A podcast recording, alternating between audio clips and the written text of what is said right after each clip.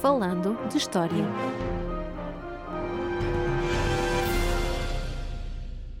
Olá a todos, bem-vindos a mais um episódio do nosso podcast Falando História. Eu sou Roger Lides e comigo está, como sempre, Paulo M. Dias. Olá. No episódio de hoje, e tendo em conta que estamos eh, no mês de março, onde se comemora no dia 8 o Dia Internacional dos Direitos das Mulheres, olhamos para precisamente o protagonismo da mulher ou das mulheres ao longo da história, numa perspectiva internacional, mas onde, como é nosso costume, também em Portugal. E para isso, enfim, Paulo, esta abordagem ao estudo da história de um ponto de vista feminino é algo somente a partir do século XX, não é? Sim, os estudos sobre a mulher, os chamados Women's Studies, são relativamente recentes. Isto é, integra o campo de estudos interdisciplinares interdisciplinares, conhecidos como Gender Studies, os estudos de género, que convém não confundir com a história de género, que é uma variante que aborda um leque variado de questões que não vale a pena explicar agora aqui. Nos finais do século XIX e início do século XX, ocorreu um pouco por todo o mundo ocidental aquilo que hoje se chama a primeira onda do feminismo, uma altura em que se começou a discutir cada vez mais o papel da mulher na sociedade, o seu papel histórico e os seus direitos, como, por exemplo, o, direito ao voto. No que diz respeito à escrita da história, podemos destacar para as primeiras décadas do século XX autores de grande importância como Eileen Power, que se dedicou ao estudo da Idade Média, e Alice Parker e Ivy Pinchbeck, que analisaram o papel da mulher no mundo do trabalho. Os estudos sobre a mulher acabaram por entrar na órbita das universidades nas décadas de 1950 e 1960. A Universidade de Sydney, na Austrália, foi a primeira a dar o exemplo, com a fundação, em 1956, de uma cadeira sobre estudos feministas. Esta cadeira, ainda bastante experimental, foi criada e lecionada por Madge Dawson, professora daquela mesma universidade, e procurou focar-se não na história da mulher, mas antes na sua condição no presente, ou seja, na década de 50, e no papel que as mulheres deveriam desempenhar no mundo em mudança. Convém lembrar que se está no período pós-guerra, em plena Guerra Fria entre os Estados Unidos da América e a União Soviética, que os impérios coloniais europeus estão a colapsar a um ritmo cada vez mais acelerado e que é essencialmente um período conturbado e que gera muita incerteza. Além disso, não se pode esquecer que durante a Segunda Guerra Mundial, em vários países, as mulheres desempenharam importantes funções de apoio à máquina de guerra. Isto é, isto já tinha acontecido, por exemplo, durante a Grande Guerra, em 19 1914, 1918, mas na década de 40 e até pela dimensão da própria Segunda Guerra Mundial, assumiu uma escala absolutamente inédita. Por um lado, o número de mulheres a trabalhar em fábricas cresceu muito. Sempre houve mulheres operárias, desde o tempo da Revolução Industrial, mas na década de 1940 esse número cresceu consideravelmente. Os países beligerantes precisavam de uma produção de armamento e munições cada vez maior e, por isso, incentivaram esse crescimento do operariado feminino. Daí aquela famosa imagem, aquele famoso póster americano de uma mulher operária uh, a dizer We can do it. Exatamente. Póster que foi criado em 1943 precisamente para incentivar as mulheres a juntarem-se às fábricas e, desse modo, contribuírem diretamente para o esforço de guerra. Mas, claro, o papel das mulheres não se circunscreveu apenas ao operariado. Dezenas de milhares juntaram-se às Forças Armadas pela primeiríssima vez, aí acabaram por exercer funções de secretaria em vários departamentos, algumas chegaram mesmo a trabalhar nos serviços secretos de vários países, e, por outro lado, também havia, claro, milhares de enfermeiras que prestavam um apoio absolutamente fulcral aos muitos milhares de soldados feridos nos vários teatros de guerra. Por fim, refiram-se também as mulheres que combateram lado a lado com os homens, fosse nas fileiras do exército soviético em Stalingrado, por exemplo, ou nos grupos de resistência armada armada que surgiram um pouco por todo o lado, em particular na Europa ocupada pelos nazis. O exemplo mais conhecido é o da resistência francesa. E, de facto, como se percebe, ao longo da década de 1940, a entrada destas centenas de milhares, se não mesmo milhões de mulheres no mercado de trabalho, acabou por alterar definitivamente o curso da história. Ou seja, depois da Segunda Guerra Mundial, é realmente a partir deste momento que as mulheres acabam por ganhar este grande protagonismo. Sim, depois da guerra acabou por haver uma expectativa mais ou menos generalizada de que as mulheres voltariam para casa, mas na verdade não foi isso que aconteceu. Depois de terem provado que eram tão capazes como os homens no apoio ao esforço de guerra, as mulheres simplesmente recusaram-se a voltar à sua condição anterior. E foi precisamente para combater este tipo de pensamento e para procurar compreender o novo papel da mulher na sociedade que Madge Dawson entrou em cena, como disse, em 1956. A partir da década de 1960, uma altura em que se viveu aquilo a que se costuma chamar a segunda onda do feminismo, este campo de estudo estudos começou a disseminar-se pelas universidades. Em 1969, a Universidade de Cornell, nos Estados Unidos da América, criou a primeira disciplina acreditada de estudos sobre as mulheres. Nessa mesma década de 60, na Universidade de Oxford, em Inglaterra, Keith Thomas proferiu uma série de palestras também sobre estudos de mulheres, neste caso sobre história. Este campo de estudos continuou, claro, a crescer ao longo das décadas seguintes e, no que a nós diz respeito, não é à história, podemos destacar as importantes contribuições de investigadoras como Gerda Lerner, Joan Kelly e Joan Scott. E no meio disto tudo, onde é que se insere Portugal e a sua produção historiográfica? Em Portugal, os estudos de história das mulheres tiveram o seu primeiro grande momento na década de 1980, concretamente em 1985, com o colóquio A Mulher na Sociedade Portuguesa, Visão Histórica e Perspectiva Atuais, organizado pelo Instituto de História Económica e Social da Faculdade de Letras da Universidade de Coimbra e cujas atas serão publicadas no ano seguinte. Entre as comunicações dos participantes encontravam-se estudos sobre a relação entre a mulher e a família, a mulher e o trabalho, a literatura, a religião, a política e os papéis e valores femininos ao longo da história. Foi um congresso particularmente importante que renovou e deu força a este novo campo da historiografia portuguesa. Depois disso, é também preciso destacar a realização em Lisboa, em 1994, do Congresso Internacional O Rosto Feminino da Expansão Portuguesa, uma vez que este acabava por ligar uma área de estudos nova, os estudos sobre a mulher, a um tema tradicional da historiografia portuguesa, a expansão ultramarina. As atas do Congresso acabaram por ser publicadas em dois volumes, em 1995, e incluíam comunicações dedicadas a temas tão diversos como a fundação de hospitais por mulheres durante a Idade Média, a participação de mulheres na colonização dos territórios ultramarinos ou ainda as cativas femininas em Marrocos no século XVII. Essencialmente falou-se de mulheres individuais ou de grupos de mulheres com origens sociais diferentes, percursos distintos que as conduziram, por exemplo, à África, ao Brasil ou à Índia. E desde então, essa linha de investigação do estudo das mulheres e da história das mulheres tem ganho raízes e tido desenvolvimento? Sim, tem sido seguida por académicos de várias universidades, em particular por mulheres. Logo em 1999 foi criada a revista académica Faces de Eva, Estudos sobre a Mulher, que mantém a sua atividade até hoje, e agora também em formato digital, claro está, e publica dois números por ano, onde se incluem estudos de várias ciências sociais, como a história ou a sociologia. É uma revista particularmente importante e conta com a participação frequente tanto de autores consagrados como de jovens investigadores que estão estão a dar os primeiros passos nesta área. Ao longo da última década, a produção científica e literária sobre esta área também aumentou consideravelmente. Há cada vez mais teses de mestrado e doutoramento e também projetos de investigação nacionais e internacionais a dedicarem-se aos estudos sobre as mulheres. Também a produção científica destinada ao grande público conheceu, na última década, um incremento considerável, já que, por exemplo, em 2011, foi publicada pelo Círculo de Leitores a coleção das biografias das rainhas de Portugal. E faz todo sentido que este destaque seja dado, tendo em conta que estamos basicamente a falar de metade da população mundial e que tem sido realmente esquecido neste longo processo de construção histórica. Exatamente. Nota-se que há um desfazamento muito grande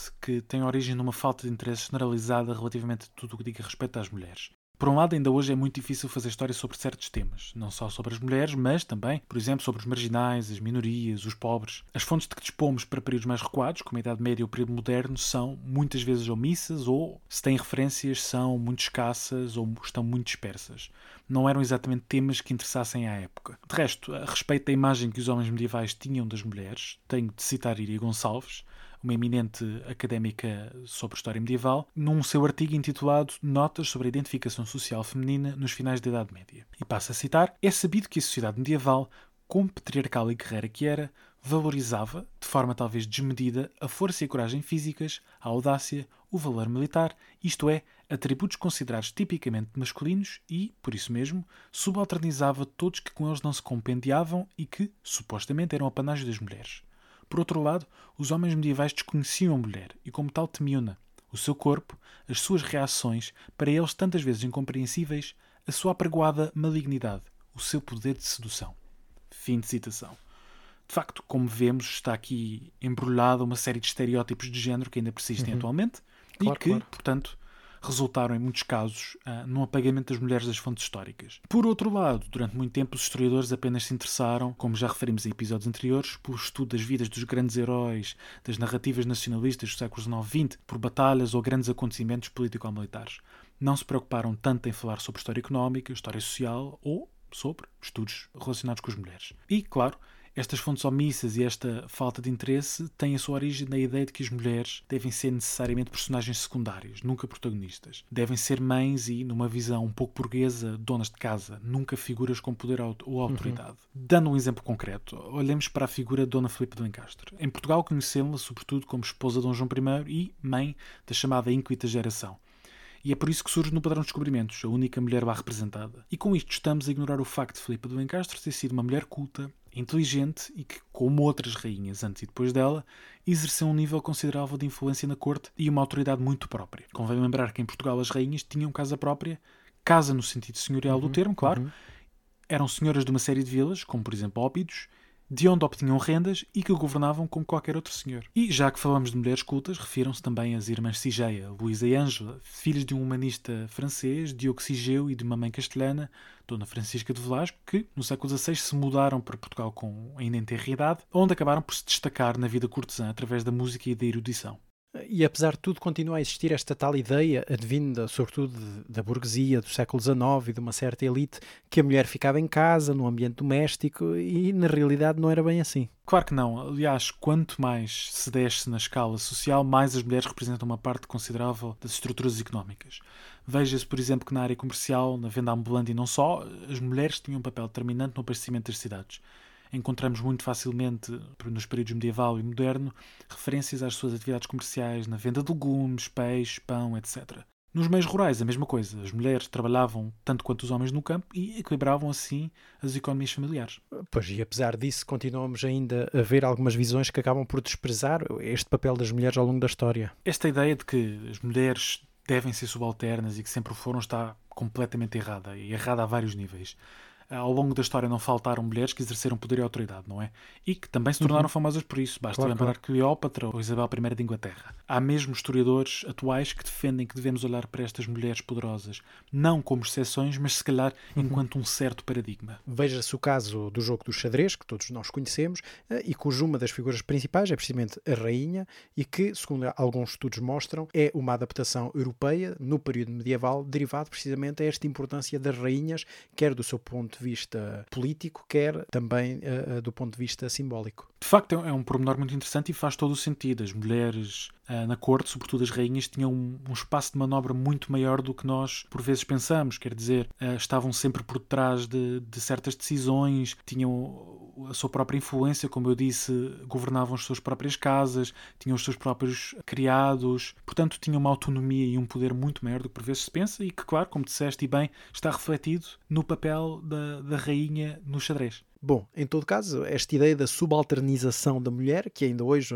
está na ordem do dia, eh, digamos que acabou também por estar na origem eh, dos movimentos feministas. Sim, ao longo dos últimos 100 anos, sensivelmente, esta ideia tem sido cada vez mais contestada. Como sabemos, a causa feminista está muito longe de ter perdido força ou sequer razão de ser. Basta olhar para os jornais ou noticiários para perceber que não há ainda uma plena igualdade de direitos. E os estudos sobre as mulheres, os Women Studies, são precisamente herdeiros dos avanços alcançados nessas primeiras décadas do século XX. Não seria possível falar hoje sobre a história das mulheres ou debater tão abertamente o papel das mulheres na sociedade se, por exemplo, as sufragistas não tivessem lutado uhum. por seus direitos ah, desde logo pelo claro. direito ao voto. Sufragistas estas que, aliás, não se limitaram apenas aos Estados Unidos da América ou ao Reino Unido também chegaram cá a Portugal. Sim, exatamente. Surgiram grupos de sufragistas em vários países, um pouco por todo o mundo ocidental, não é? E Portugal não foi exceção. Foram criadas associações importantes, como o Grupo Português de Estudos Feministas e a Liga Republicana de Mulheres, fundados, respectivamente, em 1907 e 1908, portanto,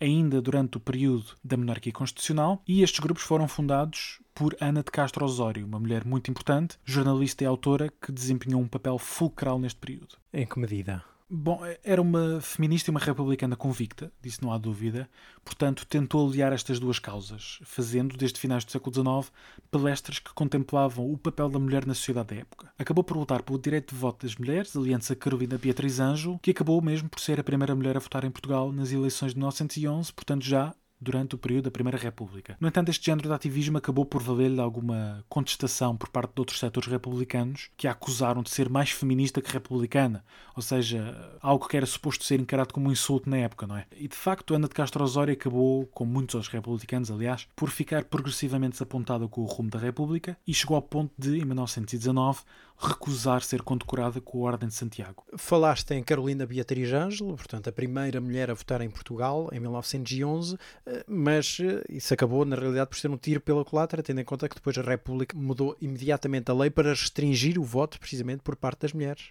Exatamente. No entanto, em 1931 aconteceu uma nova alteração legislativa e que permitiu o voto à mulher em certas circunstâncias, e para isto vou também citar as mulheres portuguesas, viúvas, divorciadas ou judicialmente separadas de pessoas e bens com família própria e as casadas cujos maridos estejam ausentes nas colónias ou no estrangeiro. Portanto, estas mulheres podiam votar de acordo com a legislação de 1931. Dois anos depois, altera-se novamente e acrescenta-se a possibilidade de voto à mulher solteira, maior ou emancipada, quando de reconhecida idoneidade moral, aqui estou uma vez mais a citar, uhum. que vive inteiramente sobre si e tenha a seu cargo ascendentes, descendentes ou colaterais. E também nesse ano acabou por ser dada a oportunidade às mulheres de se candidatarem pela primeira vez à Assembleia Nacional e, de facto, em 1934 três foram eleitas: Maria Guardiola, Domitília de Carvalho e Cândida Pereira. No entanto, foi preciso esperar até depois do 25 de abril de 1974 para se instituir o voto universal em Portugal, Claro, claro. para que toda a população portuguesa possa, efetivamente, desde que maior de 18 anos não é, votar. E por fim, deixo aqui uma curiosidade. Uh, se repararmos na evolução da população portuguesa ao longo dos últimos 100 anos, isto analisando os censos, claro está, vemos que em 1911 a população portuguesa era de 5 milhões e 900 mil habitantes, 3 milhões e 100 mil dos quais eram mulheres, portanto 52%, enquanto em 2011, de uma população aproximada de 10 milhões e 500 mil pessoas, portanto 5 milhões e 500 mil mulheres, voltamos novamente à proporção de 52%. Portanto, ao longo do século XX, essencialmente, negou-se, na maior parte das- dos casos, o voto a 52% Claro, claro. da população portuguesa, o que é uma brutalidade. E bom, para terminar, que sugestões de leituras é que tens eh, relativamente a este tema? Uh, tenho duas sugestões, como, como é costume. Neste caso, um livro e um site. O livro de João Esteves, Ana de Castro Osório, 1872-1935. Publicado pela Comissão para a Cidadania e Igualdade de Género, em 2014. É, é uma biografia, claro está, desta importantíssima mulher de que, de que já falámos hoje. E o site é, precisamente, o site da revista Faces de Eva, que tem eh, disponível online os artigos publicados em dois números por ano desde 2014 e vale a pena consultar porque há muitos, muitos interessantes, de facto. E pronto, por hoje é tudo. Não se esqueça de nos seguir agora no Twitter também, mas também no Facebook. Estamos disponíveis no Spotify, Apple, Google Podcast, YouTube, bem como outras plataformas. Temos também uma newsletter, se quiser estar sempre a par dos nossos novos episódios. E não se esqueçam de clicar em gosto, partilhar para ajudar o podcast a crescer. O nosso e-mail é falandohistoria.podcast.gmail.com e, obviamente, também recebemos sugestões para eh, temas de episódios. E é tudo. Vemo-nos na próxima. Até à próxima.